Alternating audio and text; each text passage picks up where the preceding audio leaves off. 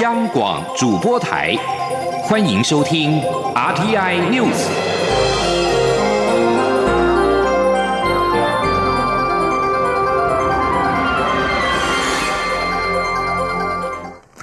各位好，我是张旭华，欢迎收听这节央广主播台提供给您的 RTI News。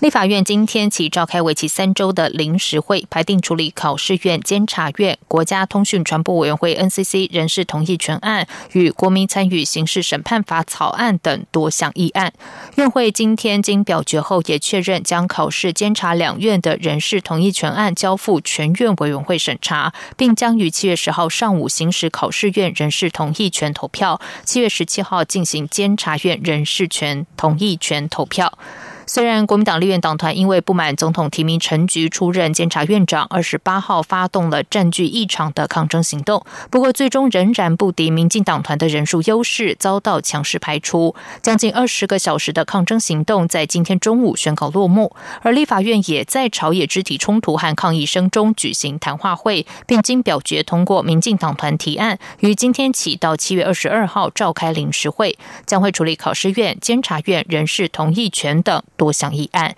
记者刘玉秋报道。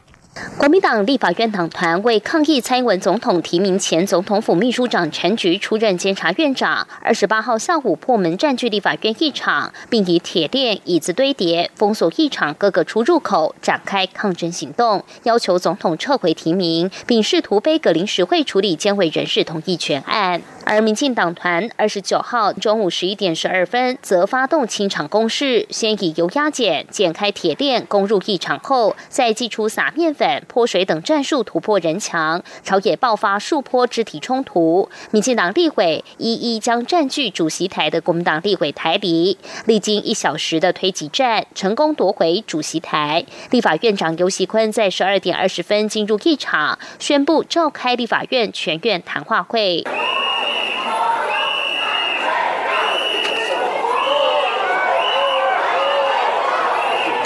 虽然在野党不断敲打水平，高喊反对筹拥、撤回全局口号，干扰议事进行，但谈话会中仍表决通过民进党团的提案，在六月二十九号至七月二十二号召开临时会。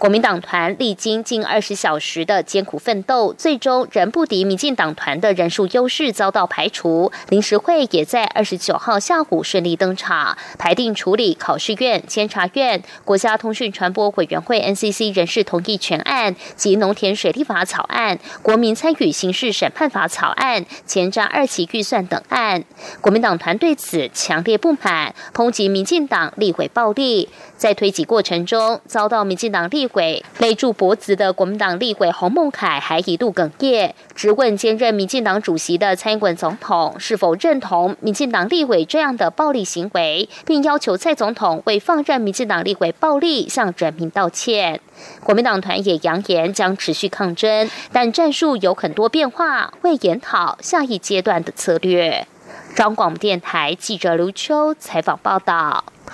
今天的立法院临时会大约在下午三点散会，但民进党立委仍然留在议场内，并且坐上主席台，避免国民党立委再次占领议场，背阁议事。而国民党立委则是在议场后方围圈席地而坐，朝野仍然对峙当中。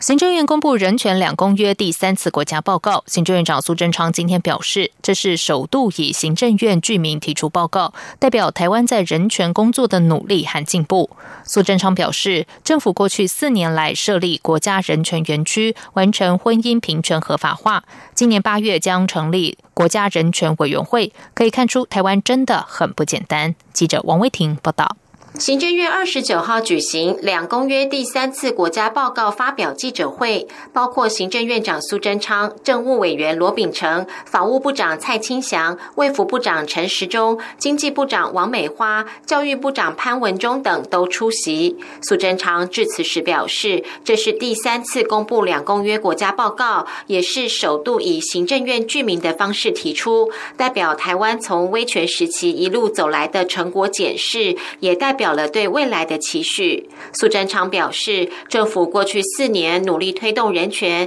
不仅完善法制面，也有许多具体的突破与实践。苏贞昌说：“我们设立啊国家人权园区，我们在去年大家看到婚姻平权立法完成，而且正式施行。现在从民调上看出，过半的民众是支持的。然后我们看到。”八月一号就要在检察院设这个国家人权委员会，这可以看出来，台湾真的很不简单。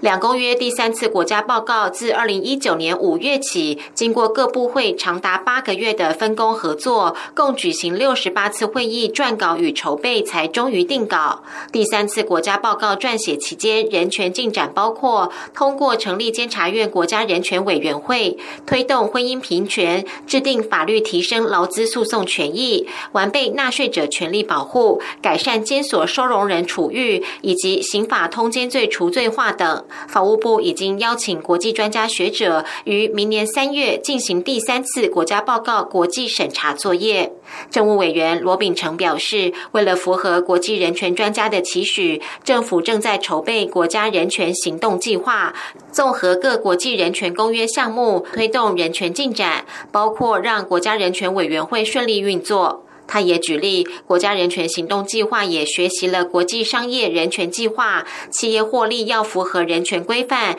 在第三国投资时不引发人权争议。他期待在十二月十号世界人权日正式推出。中央广播电台记者王威婷采访报道。针对宜兰县府发文将钓鱼台更名为头城钓鱼台一事，内政部长徐国勇今天表示，钓鱼台是国际上非常敏感的问题，处理此事必须考虑政治现实。宜兰县府送来更名案，内政部只是进行刑事审查，等送来之后再看是否同意备查。记者刘品希报道。针对宜兰县政府发文给内政部将钓鱼台更名为头城钓鱼台一事，内政部长徐国勇二十九号中午接受网络节目《彭博市官方向》专访时表示，有关地名变更是由地方政府发动，必须依照地名管理办法处理，然后送到内政部备查，内政部只是进行刑事审查，检视是否合乎程序。徐国勇指出，钓鱼台属于我国领土，政府绝不会退让主权。我国渔民在该处也拥有捕鱼权，但钓鱼台是个涉及政治性的严肃问题，在国际上非常敏感，处理此事仍需考虑政治现实。他说。还是要考虑到它的政治现实啊，这个这个事实。那所以说，他们对这一些啊有关更名的事情啊，如果送到内政部的话，那我们如果看看它整个程序嘛，哦，我们形式上要来处理这一些，哦，那我们当然我们最主要是这是地方发动，我们的都是备查，哦，那是不是会让他备查？那我们我们在整个上上来的时候再来看。嗯嗯。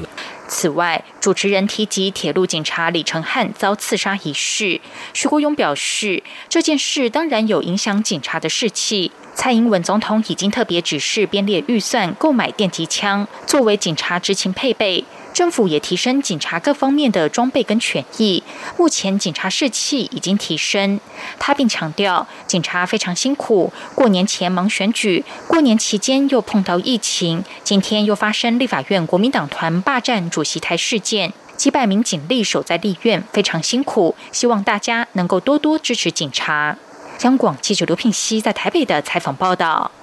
在财经消息方面，国家发展委员会今天公布了五月景气对策信号综合判断分数为十八分，比上个月下跌一分，灯号持续呈代表景气趋弱的黄蓝灯。国发会分析，尽管疫情的负面冲击逐渐缩小，但景气还是呈现疲弱下跌的状态，谷底仍待观察，后续仍然要持续关注国际经贸情势。记者杨文君报道。国发会二十九号公布五月景气对策信号综合判断分数为十八分，较上月下跌一分。灯号连续三个月亮出代表景气趋弱的黄蓝灯。九项构成项目中，股价指数由黄蓝灯转成绿灯，分数增加一分；机械及电机设备进口值由红灯转成黄红灯；制造业销售量指数由黄蓝灯转成蓝灯，分数各减少一分。其余六项。向灯号不变。国发会经济发展处处长吴明慧指出，景气领先指标连续七个月下跌，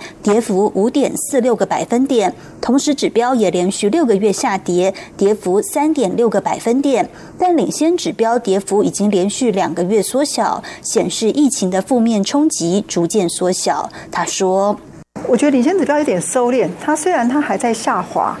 可是它下滑的幅度，我觉得这个月看起来有比上个月稍微缓一点。那也有两项是表现转好，所以我我是觉得说它有可能它在，我觉得要继续的观察。我们看至少我们看到领先指标它的跌幅没有扩大。吴明慧强调，国内疫情控制得宜，民众生活逐步回归常轨，他对内需投资消费有信心。不过，当前国际经贸情势仍然严峻，整个大环境不佳，就会影响生产及出口。景气灯号还是呈现疲弱下跌的状态，谷底是否浮现还要观察。中央广播电台记者杨文君台北采访报道。来关心台北股市，由于全球武汉肺炎 （COVID-19） 未歇，有二次扩散的迹象，再加上亚洲地缘政治情势趋紧，美洲贸易战等都让全球经济前景未明。在台湾端午连假的期间，美股三大指数大跌了超过百分之三，使得台股在内的亚股今天都面临补跌压力。台股本日开低走低，盘中跌幅一度扩大到一百六十点，中场收在一万一千五百四十二点，跌幅收敛到一百一十八点。大盘失守一万一千六百点关卡，跌幅百分之一点零一。分析师指出，本日收盘表现来看，台股较国际股市抗跌，而新台币短线仍处强势，显示外资热钱仍然持续涌入台股。加上台股虽然有短线压回力道，但因为股息值利率仍高，市场买盘持续虎视眈眈。短线上，只要美股没有出现连续性重挫走势，台股在除权息旺季下仍然有支撑力道，应该可以在月线之上震荡。在汇市部分，新台币对美元汇价今天收在二十九点六二五元。升值一点五分。在外电消息方面，中国全国人大常委会今天持续审议港区国安法，很可能于三十号闭幕前表决并通过港区国安法。香港电台引述消息指出，在港区国安法的二审稿当中，没有提及法律有追溯力，应该不会溯及既往，但有提到涉及分裂和颠覆国家政权罪行，惩罚比之前的人大常委谭耀宗所透露的最高判监十年还要高出许多，并且已经参考国际标准。报道引述不具名人大代表说，会议上有讨论最高刑罚可判处终身监禁等问题。各人大常委和列席代表都有发表意见，但是不能够引述会议内容。报道说，三十号如果完成表决，人大常委会将与基本法委员会开会，讨论将港区国安法列入基本法附件三的安排。另外，继香港前政务司长陈方安生宣布退出政坛，香港本土派学者陈云二十八号在社群媒体脸书发文表示自己退出香港社运。两个人虽然都没有提到即将通过的港区国安法，但日前港独人士陈家驹也弃保潜逃，显见该法已经产生了寒蝉效应。因应中印边境局势紧张，印度政府已经陆续的向俄罗斯、法国、美国、以色列表达希望采购的武器系统尽快交付印度。综合印度经济时报等媒体今天报道，法国已经承诺七月将交付更多标风战机给印度。此外，印度海军和日本海上自卫队共同宣布，双方已经于二十七号在印度洋举行双边海上联合演习。日本海上自卫队推文表示，这次演习的目的是增进彼此了解。中国媒体则是披露，端午节假期期间，西藏军区一名中将带队巡逻边境，用红漆将边境的界碑刻字重新描红，并在界碑旁展示红旗宣示主权。不过，这座界碑是中国和尼泊尔的界碑。中印部队从五月初在拉达克袭京发生肢体冲突和投掷石块之后，双方持续在拉达克中印实际控制线对峙起经。俄罗斯从二十五号起就宪法改革举行为期一个星期的公民投票。根据俄罗斯官方民调机构全俄罗斯民调研究中心今天发布的最新出口民调，截至目前已经投票的选民中有百分之七十六支持宪法改革。这项宪改将让俄罗斯总统普廷得以延长执政期间。这项公投为期一个星期，到七月一号结束。如果宪法改革通过，普廷在目前任期于二零二四年届满之后，还可以再竞选两任每个任期六年。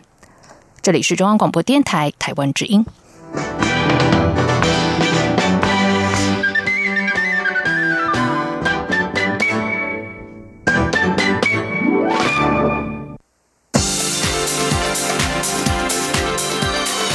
这里是中央广播电台台湾之音，欢迎继续收听新闻。时间是十九点十五分，欢迎继续收听新闻。蔡英文总统今天下午出席国防部后备指挥部支援口罩增产有功人员表扬典礼，代表所有国人感谢他们在 COVID-19 的疫情爆发时的辛劳付出。总统表示，政府将努力推动后备动员制度的改革，在建立长后一体、后备动员合一及跨部会合作等三项改革原则之下，让后备军人成为国军最强的后盾。记者郑祥云、欧阳梦平采访报道。COVID-19 疫情刚爆发时，民众一罩难求。经济部筹组口罩国家队，快速增加生产线。后备军人辅导干部及后备指挥部现役官兵，则在第一时间支援增产，二十四小时轮班，共动员了七万多人次，让口罩的日产能在三个月内快速从一百八十万片增加到两千万片。蔡英文总统二十九号出席表扬典礼，先与满场的防疫英雄来个一百八十度的大合照。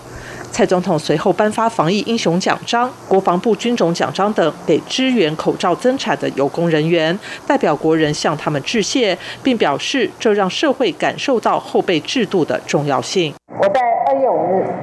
前往了解口罩制作时，就已经看到我们的后备指挥干部穿上防护衣，戴着口罩在生产线上工作，动员非常的迅速。也因为有各位忍受机器的噪音、忍耐口罩的闷热，以及参与昼夜颠倒的轮班，才让我们的产线能够二十四小时运作。总统指出，后备军人组织不仅是国军联合作战的重要战力，也具有安定社会、建立国军和社会桥梁的重要使命。未来后备动员制度将在建立长后一体、建立后备动员合一、跨部会合作三项原则下进行改革，让后备军人成为国军最强的后盾。中央广播电台记者郑祥云、欧阳梦平在台北采访报道。卫生福利部长陈时中今天出席二零二零国际伏龙沙雕艺术季，接受媒体联访时表示，他相信社区里还有 COVID-19 武汉肺炎的零星感染源和潜藏的案例，但台湾的筛检可以说是全世界中相当精确，国人不用担心。陈时中今天上午协同交通部长林佳龙出席二零二零国际福龙沙雕艺术季，并且一同为防疫国家队的沙雕摘除口罩，象征安心旅游。陈时中致辞时表示，台湾的防疫绝对经得起考验。日前有一名日本女学生确诊，被验出极低的阳性，他相信在社区里面还有零星的感染源，但他从来没有否认这件事，所以才说防疫新生活的防线要做好，但并不需要担心。针对是否能厘清日本女学生的感染源，陈时中表示，女学生的 CT 值在三十七到三十八之间是非常微弱的讯号，因此除了从社区里面去找接触者，另外也会做血清抗体检验，厘清感染的脉络。端午连假结束，教育部今天新增核准一百三十六名的境外生，即日起可以入境，连同之前的六十二人，名册累计一百九十八人。教育部表示，今天再有八名学生入境，这几天共有二十人来到台湾，明天预计还有一人会入境。继续来关心的是，两岸经济合作架构协议 （ECFA） 签订十周年，ECFA 的存废又引发讨论。两岸政策协会研究员吴色志今天受访表示。中国面临财政问题，尤其是后疫情时期，更需要资金挹注，还有贸易外汇。因此，北京会终止 A 法拿石头砸自己的脚吗？而且，北京如果真的这样做，不仅是承认其经济统战失败，台商因此损失的优惠待遇压力也会转嫁到北京身上。记者王兆坤报道。A 法在二零一零年六月二十九号签署，这个签订届满十年的协议，最受关注的就是所谓到期问题。两岸政策协会研究员吴色志表示，中国大陆的经济发展模式基本上仍是透过贸易与投资来带动，虽有内需市场，但若缺乏资金、技术及贸易外汇，整体建设就会出现问题。尤其是当前还面临庞大财政问题以及疫情后的复苏压力。由此角度而言，吴色志指出，北京真的会希望停止 A 克法吗？他说。这样的一个结果，对整体的中国，我们刚才讲，整体它对于外资、对于贸易的一个需求，尤其在这个疫情疫情的阶段、后疫情阶段，它它一定一定是会投他自己的脚嘛。所以，我我我我也不认为说，老公他希望是这样。前总统马英九表示，台湾能跟大陆签 A 法，是因为两岸之间有九二共识、一中各表的政治互信，只要有利于台湾面对九二共识，再一次法夹湾又何妨？吴色志对此表示，马前总统的意见是在谈政治问题，而非经济问题。但目前两岸的政治问题是在北京手上。既然如此，马前总统发表上述意见的目的何在？吴色志认为，国民党近期提出两岸新论述，马前总统某种程度上是针对党内喊话。吴色志指出，若要探讨 A 法议题，应从经济角度切入。面对十年来已产生巨大变化的环境，讨论两岸经贸往来的改变、美中贸易战、台湾产业自主化以及疫情带来的影响，由此来重新盘点两岸有哪些产业需要 A 法，而非回到十年前的那个基准点。中央广播电台记者王兆坤台北采访报道。后天七月一号起，将会有多项的路政、邮政还有观光有关的交通新制将会上路。除了有条件的放宽大型车职业驾照年限到六十八岁，调降保单借款利率两码之外，最受瞩目的就是预估会投入新台币三十九亿元，一连实施四个月的安心旅游扩大国旅补助方案。记者吴丽君报道。安心旅游扩大国旅补助即将于七月一号上路。除了补助地方政府办理在地特色观光活动外，还包括团体游、自由行、观光乐园和台湾观巴等四大优惠，且不分平假日皆能适用。其中，除了观光乐园限定两千零一年七月一号以后出生的高中以下学生含应届毕业生，可于七八月暑假无限次免门票入园畅游外，其余三大优惠皆实施到十月底为止。以自由行为例，入住参加优惠活动的旅馆或民宿，每人可享一次折抵千元的房价优惠；离岛再加码折抵一千。参加台湾观巴半日或一日游，还可享两人同行一人免费。至于团体游，则享每每人每日奖助七百元，离岛游程每人每日加码至一千两百元。另外，两天一夜基本团补助上限三万元，企业员工旅游或入住星级旅馆补助上限提高至每团五万。三天两夜以上长天数团体游和金马棚等离岛团体游，每团补助上限加码至七万。至于路政新。有两项，其一是放宽越区办理监理业务的车种，从仅限自用小型车扩及所有车种，包括自用大型车和直辖市辖管之计程车与市区公车等营业车，均可越区办理请领牌照检验及异动登记。其二是放宽大型车职业驾照年限至六十八岁，适用对象包括货运。三业以及市区和一般公路客运，还有国道客运与游览车客运，但仅限驾驶相邻县市的短途国道客运以及作为交通车使用的游览车。同时，放宽年限后的驾驶时间也限定须于六点到十八点，其他例外行驶时段需由业者个别申请，且仅限交通车或港区作业。另外还有三项邮政新制，包括调降保单借款利率两码至十二月底，并发售乐活一六八保险和邮信福保险两样邮政简易人寿新商品。中央广播电台记者吴丽君在台北采访报道。行政院环保署七月一号起，也有几项和空瓶管制与补助有关的方案上路，包括推动锅炉改善工作，要求所有锅炉于二零二零年七月一号必须符合加严标准的锅炉空气污染物排放标准。燃油成分，环保署将船跟飞机燃油都列入移动污染源燃料成分管制标准。七月一号起，陆海空交通工具燃料成分含量标准不仅趋严，油料品质更会提升。随着武汉肺炎 （COVID-19） 疫情趋缓，今年原本改采线上举行的二零二零台湾国际儿童影展将于暑假回归实体放映，并延续本届年度主题“理解与包容”，精选国内十几部佳作，希望透过影像力量，让大人小孩互相学习、包容与接纳，并认识彼此与他人的差异，创造更美好的未来。记者江昭伦报道。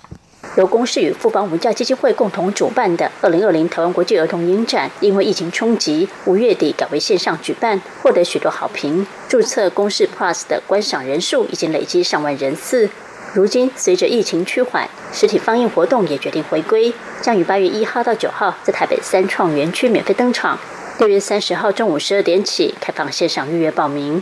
也许本届年度主题“理解与包容”。来自国内外多部精彩好片都将刺激观众的想象。主办单位二十九号更请到金马女配角丁宁，接同女儿李德怡一同出席记者会代言。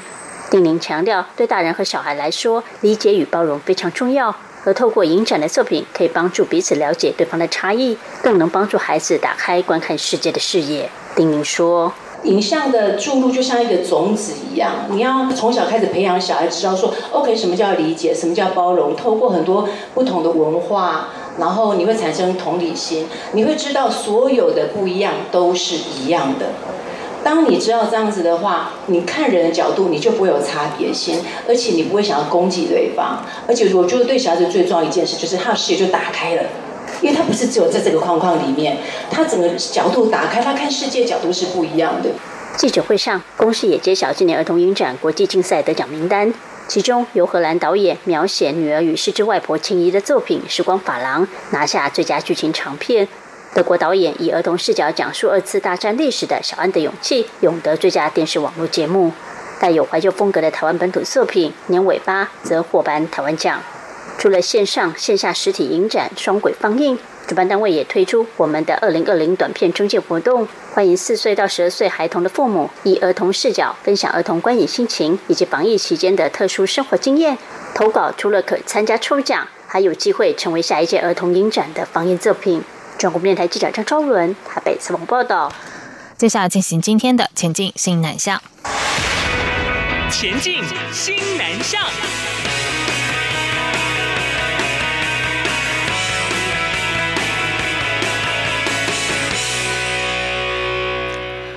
武汉肺炎疫情限制了交流活动，马来西亚留台校友会联合总会结合台湾各大校院，首创线上台湾高等教育展及教育马拉松直播活动，让马来西亚学子在家防疫也能获得台湾高等教育深造的完整资讯。为了持续提供学生升学资讯和辅导，马来西亚留台联总四月起办理二零二零年马来西亚线上台湾高等教育展，五月起并陆续举办留学台湾直通车讲座，六月开办台湾高等教育线上马拉松活动，介绍台湾教育特色，持续促进台马教育交流。留台联总总会长陈少厚今天表示，因应科技发展趋势，这次首创以网络直播和马拉松接力，线上介绍人才培育趋势及提供咨询辅导。台湾各大学校院及海外联合招生委员会也都积极参与，并以活泼的方式呈现学校特色。目前已经累计超过十万人线上参与。五 G 时代来临，台湾以资通讯设备闻名全球，同样瞄准新前朝。经济部拟定策略，主打五 G 应用服务作为开拓市场主轴，透过软硬体包裹式服务，企图打破电信设备商围篱。经济部目前已经搭建起产业界和需求端平台，希望针对智慧医疗、智慧工厂作为示范项目。经济部技术处新时代通讯技术推进办公室主任许东阳接受中央社专访表示，五 G 真正最大最有潜力的市场是在企业创新应用端，未来五 G 衍生出的企业新营运模式正在酝酿当中。许东阳提到，台湾五 G 国家队要输出海外，除了和美国合作，台湾业者较为熟悉的东南亚市场也是近年的切入点。作为五 G 国家队中最重要领航者，中华电信近年积极经营东南亚各国，协助建立。五 G 网络帮助业者在当地做创新服务。以上新闻由钟旭华编辑播报，这里是中央广播电台台湾之音。